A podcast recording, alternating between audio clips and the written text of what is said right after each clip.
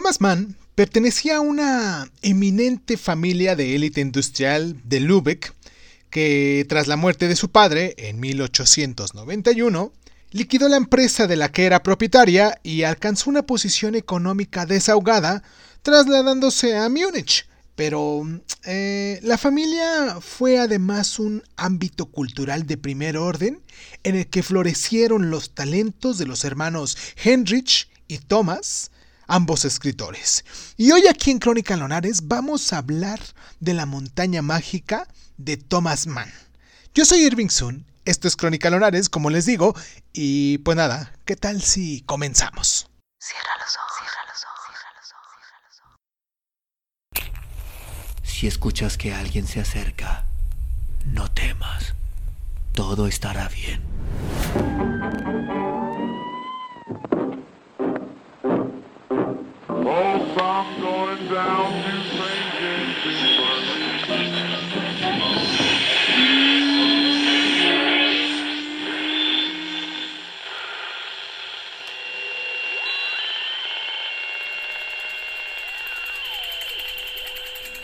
Estás escuchando, Crónica, Crónica, Crónica el lugar, el lugar donde, donde, donde entra por tus oídos. Bienvenido. Thomas Mann eh, había nacido en Lübeck en 1875 y desde muy joven se volcó en la literatura. Se casó en 1905 y fue padre de seis hijos.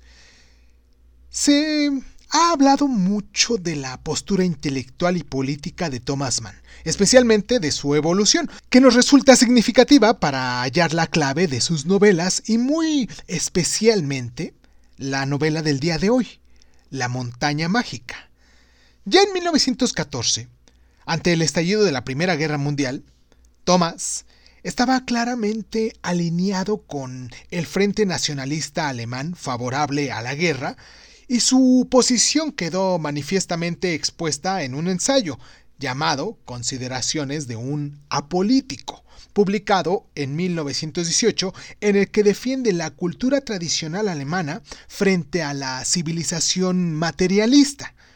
Su postura, en abierta oposición a la adoptada de su hermano Heinrich, que era progresista y demócrata, fue, ¿cómo decirlo?, evolucionando a lo largo del tiempo, y en ello debió de influir no poco el curso y el desenlace de esta gran guerra, lo que se refleja en la montaña mágica, cuyo protagonista abandona su retiro de seis años en la montaña, precisamente en 1914, para alistarse y, presumiblemente, hacerse matar en una de esas trincheras. Lo cierto es que em, desde entonces abrazó la forma inequívoca, la causa progresista, y ante la llegada de Hitler al poder, abandonó a Alemania para ya jamás regresar. Lo que fue entre 1933 y 1938, residió en Suiza, instalándose después en los Estados Unidos como profesor de la Universidad de Princeton y en 1940 también eh, se instaló en California. Durante la Segunda Guerra Mundial se distinguió como activo propagandista contra los nazis y en 1944 adoptó la nacionalidad estadounidense. Los últimos años de su vida residió de nuevo en Suiza. Desde 1952 falleció en Zurich tres años después. Y pues, ¿qué se puede decir de Thomas Mann? Que fue un autor con una vasta obra narrativa en la que em, se encuentra un ramillete de obras maestras que han hecho que sea considerado junto con Kafka, Proust, Joyce y Frauner uno de los principales novelistas de nuestro siglo XX. Recibió el Premio Nobel de Literatura en la fecha temprana de 1929, cuando aún no había dado ni mucho menos todo lo mejor de su obra a la imprenta. Los Brundebrook, su segundo libro y su primera novela, publicada en 1901, le catapultó a la fama y en ella narra la decadencia de una familia burguesa a lo largo de cuatro generaciones en un tono mm, ciertamente autobiográfico. A estas le siguieron Alteza Real, hecha en 1909, y La muerte en Venecia, hecha en 1912. Pero bien, su novela más popular, gracias sobre todo a la versión cinematográfica rodada por Luchino Visconti, La montaña mágica, que apareció en 1924, y bueno, ya en 1933 comenzó un ciclo narrativo de cuatro novelas llamado José y sus hermanos, que consta de los títulos de Historias de Jacobo, hecha en 1933, El joven José, hecha en el 34, José en Egipto, hecha en el 36, y José el proveedor, hecha en 1943.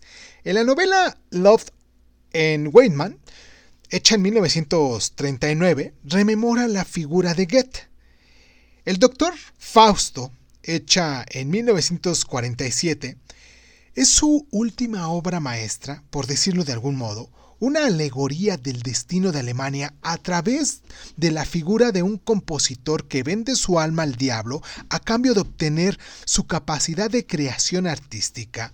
Y sus últimas novelas tienen un suave tono irónico, entre ellas, por ejemplo, El elegido, que se hizo en 1951, y Confesiones del estafador Félix Kunk, hecha en 1954.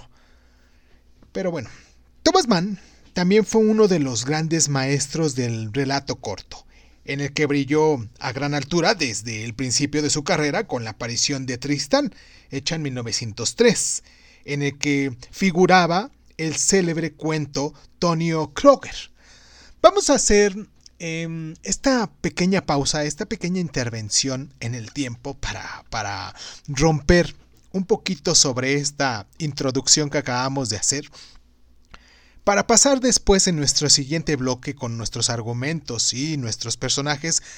Y esta pausa es más que nada para que ustedes se pongan en contacto con nosotros, para que nos dejen sus mensajes, para que nos recomienden también sus libros, para que, bueno, para lo que ustedes quieran.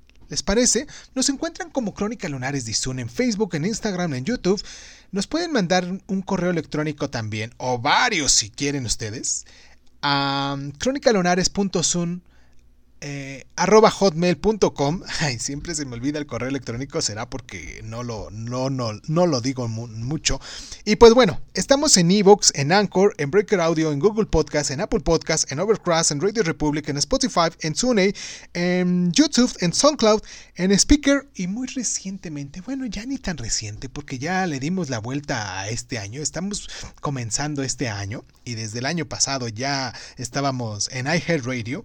Y pues en cualquiera de esas plataformas ustedes nos pueden escuchar, ¿vale? También espero que se suscriban con nosotros en Facebook, en Instagram, en YouTube y en, Twitter. En Twitter nos encuentran como arroba y zoom.g1.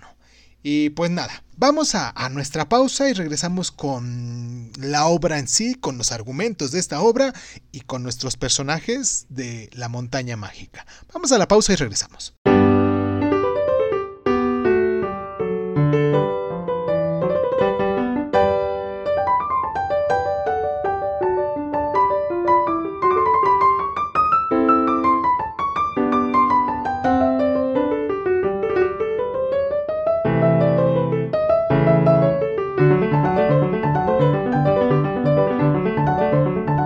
Historia va más o menos así. Hans Kastrop, un joven ingeniero alemán, asciende a la montaña, al sanatorio de tuberculosis de Aspen, a visitar a su primo Joachim, interno del establecimiento hospitalario, para acabar descubriendo que él mismo padece también esa enfermedad. Y comienza así su estancia en la casa de salud que se prolongará durante los siguientes siete años y que constituirá para él una verdadera etapa de formación intelectual y ética. Ahí conoce y se enamora de Claudia Chauchat, una joven y bella eslava que padece de tisis, a quien pretende eh, apasionadamente durante largos meses para acabar conformándose con una sola noche de amor, y sobre todo a dos personajes singulares. El primero de ellos, llamado, un italiano llamado eh, Settembrini, y un filósofo humanista eh, y liberal discípulo del libre pensador llamado Carducci, con quien sostiene largas y provechosas conversaciones y después también conoce al jesuita de origen judío llamado Nafta, un reaccionario radical niista y destructivo que denigra mm, de la democracia y aboga por la restauración de la teocracia y el autoritarismo.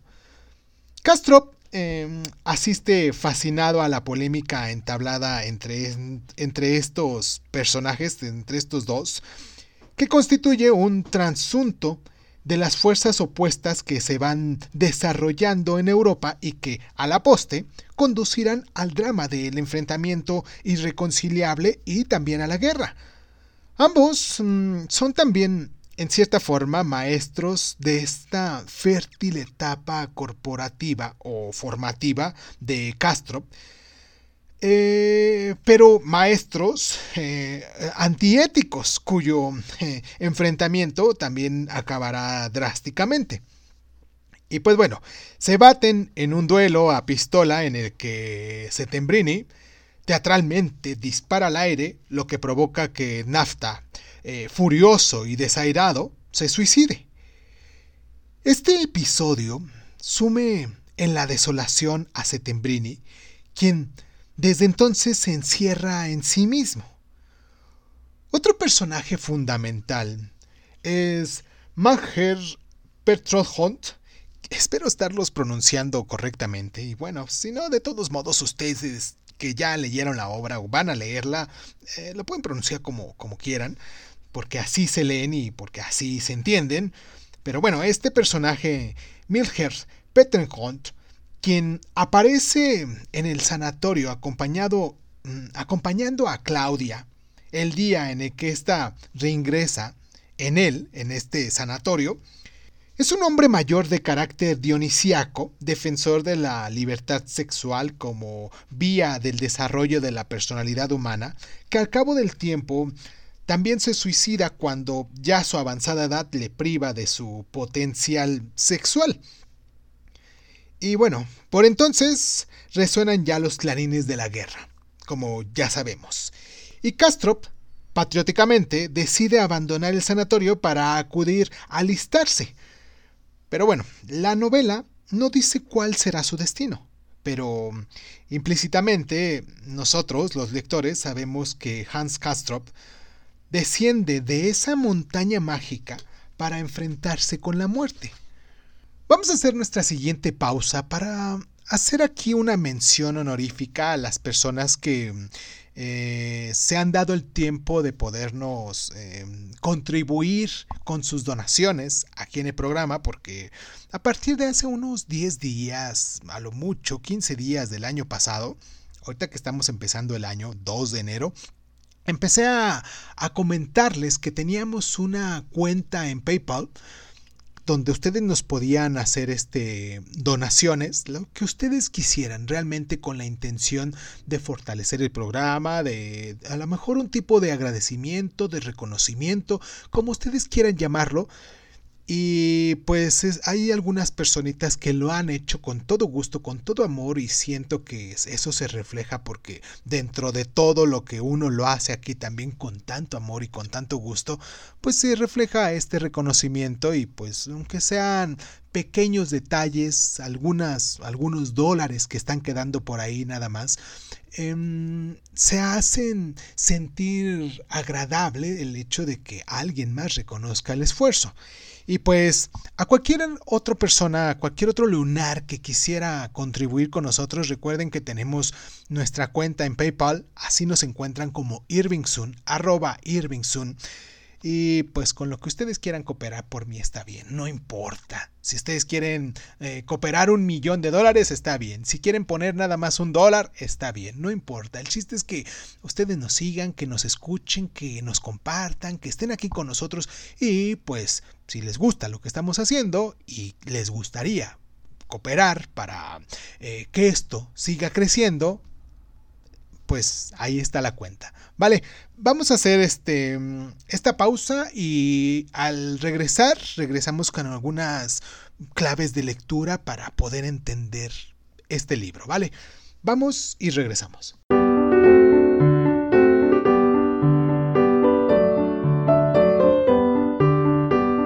Hablemos de algunas claves de lectura. La primera de ellas es, sin duda, el personaje central de Hans Kastrup. Pese a que Thomas Mann lo presenta como un joven modesto y simpático, hay en su personalidad ciertos matices sugestivos. Posee una ansia casi infinita de saber, y cuando llega a Aspen lleva consigo apenas un libro de ingeniería, lo que eh, representa su profesión. Pero una vez ahí y bajo la tutela del sabio humanista Stembrini, se sumerge en enriquecedoras lecturas. Su relación amorosa con la bella Claudia es también un tanto paradójica. La intensidad de la pasión se sosiega inmediatamente después de haberla conseguido y cuando reaparece en el sanatorio en compañía de un nuevo amante, ni siquiera siente celos y pronto hace amistad con este nuevo amante. El intenso y polémico debate entre Strenbiri y Nafta es extremadamente significativo para él. Representa, en toda la crudeza, el choque de ideas, o más bien de posturas trágicamente antagónicas, que iban a ensangrentar a Europa en las décadas siguientes. Esta novela está escrita tras la Primera Guerra Mundial, llamada la Gran Guerra, pero en ella se anuncia ominosa y premotoriamente el horror del nazismo y la catástrofe de la Segunda Guerra Mundial. El jesuita Nafta, en el falgor de uno de los últimos enfrentamientos con Stembrini, anuncia, no es la liberación y la expansión del yo lo que constituye la exigencia de este tiempo. Lo que necesita, lo que pide, lo que tendrá, es el terror.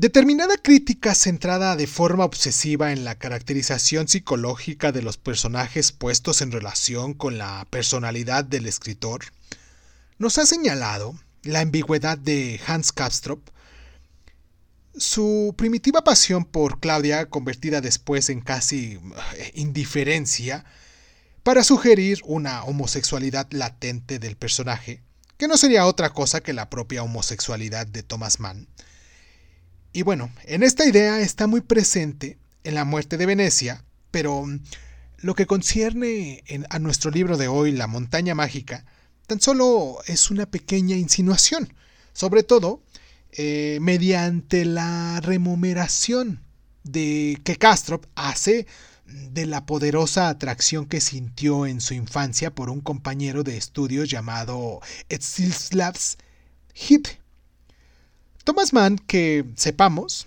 estuvo felizmente casado y tuvo seis hijos, pero algunos, algunas anotaciones en su diario, en su diario íntimo, sobre el moreno y musculoso de aspecto muy viril, hijo del poeta hindú Rabindranath Tagore, o el cine alemán de los años 30 que le proporcionaba, como estuvo escrito, el placer de contemplar cuerpos jóvenes, sobre todo de sexo masculino, en su desnudez, entre muchas otras del mismo tenor, dejan flotando en el aire la sombra de dicha duda.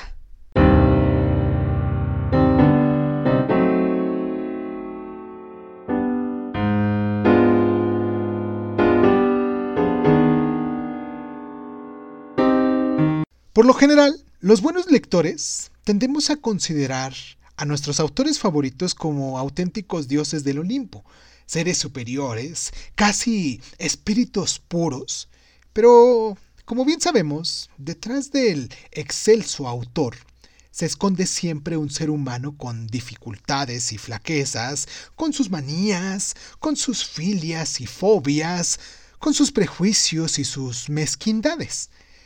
Los críticos literarios y los historiadores de literatura han indagado profundamente en la vida privada de estos autores, aparentemente en busca de las claves de su obra, pero también en demasiadas ocasiones persiguiendo dar a luz una crónica escandalosa de su existencia. Y pues, Thomas Mann escribió a lo largo de su vida un diario íntimo que, por disposición testamentaria del escritor, no vio la luz hasta después de pasados unos 20 años de su muerte. El personaje retratado en este dietario personal nos resulta una figura, ¿cómo decirlo?, demasiado humana.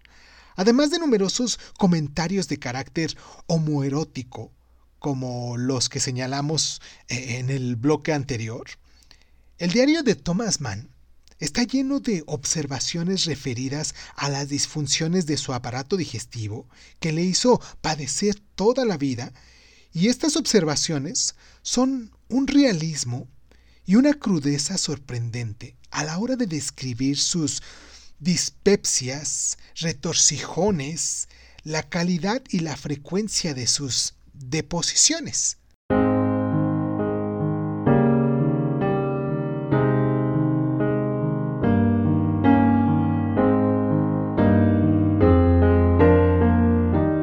La Gran Guerra fue un acontecimiento histórico de tal magnitud que marcó poderosamente toda una generación y, como no podía ser menos, también a los escritores.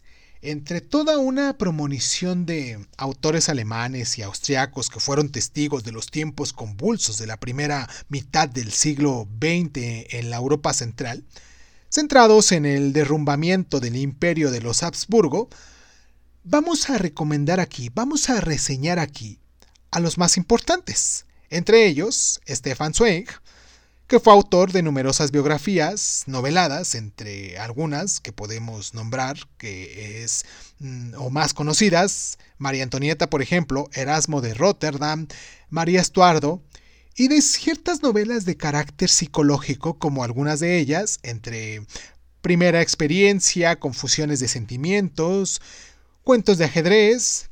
Y pues bueno, también tenemos otro autor de origen judío austriaco llamado Joseph Roth, que narra con cierta hondura la pérdida de las propias señas de identidad con la destrucción de la pequeña comunidad judía, lo que es Hobbes, Zipper y su padre, y el peso falso, la marcha Radensky, la noche 1002, la cripta de los capuchinos y bueno, instalado en París, escribió una novela premonitoria de su propia muerte alcoholizada eh, llamada Leyenda del Santo Bebedor.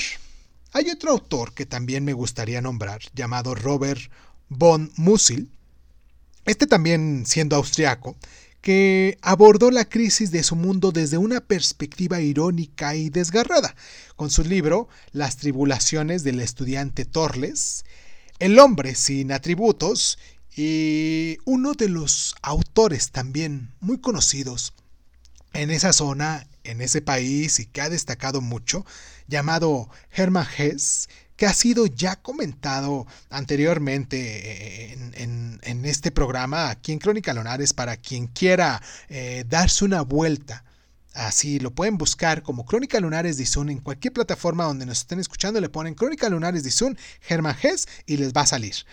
Em, también hay un autor que me gustaría nombrar llamado Adelf Dublin que escribió la novela más representativa de la nueva objetividad llamada Berlín Alexanderplatz. Eh, Heinrich María Remarque retrató la Gran Guerra desde una perspectiva antimilitarista, perdón, eh, con su novela Sin novedad en el frente, una adaptación que se hizo recientemente también para Netflix y que está muy bien hecha, muy, muy, eh, muy bien plasmada para un canal de, cine, en este caso Netflix, y quien tenga chance de, de darse una vuelta a buscarlo así, sin novedad en el frente. Y pues bueno, vamos a pasar a otro autor también llamado Hans Fallada, que escribió sobre el destino de las clases medias desamparadas en la posguerra, uno de ellos llamados ¿Y ahora qué, pobre hombre? Un, último autor que quisiera hacer notar o, destacar aquí en esta línea de recomendaciones es Arnold Zweig, es un judío de Silesia que describió las catástrofes de la guerra en la disputa sobre el sangriento Hirach y otro libro también muy conocido de él llamado La Gran Guerra de los Hombres Blancos. Espero que se den tiempo ustedes que nos están escuchando ahí del otro lado de investigar sobre estos autores o si ya lo leyeron, que se den tiempo de podernos comentar, de dejarnos sus, sus mensajitos en las diferentes plataformas que tenemos. Espero que que puedan contribuir con nosotros también, que, que nos compartan y sobre todo, espero, espero mucho, mucho que este año nuevo, este año que vamos empezando, hoy es nuestro primer programa de Lunay Dice aquí. Ya realmente creo que nos queda poquito para cambiar un poquito el formato, para darle un nuevo sentido a este formato de que ha funcionado mucho de Lunay Dice y que ha sido uno de los que más han escuchado porque pues llevan relación a la literatura. Y pues que se encuentren muy bien, les deseo un hermoso año, un precioso año. Nada, nada que nos descubra, que nos, que, que nos llegue por sorpresa, nada que, que no podamos controlar. Espero que, que se la pasen bien en compañía de su familia, de sus amigos, de las personas que quieren, de los proyectos que están por iniciar, de los planes que están por hacer. Y pues nada, les desde acá, desde México, les mando un abrazo muy, muy caluroso. Un abrazo para recibir este año, siendo hoy 2 de enero del año 23 año del Señor 2023. Ay, en ocasiones me cuesta darle eh, el siguiente numerito. Sigo pensando que estamos en el 22 porque lo he repetido diariamente. Quien ha escuchado nuestros programas saben que tenemos programas diarios y pues lo he repetido durante todo un año 2022 y ahorita es la primera vez que, digo 2023. Recuerden que también tenemos, eh, vamos a, tener un programa especial, bueno, más que un programa especial, una serie de programas especiales los días domingos donde vamos a leer en voz alta algunos salmos que se me hacen bien curiosos y bien energéticos.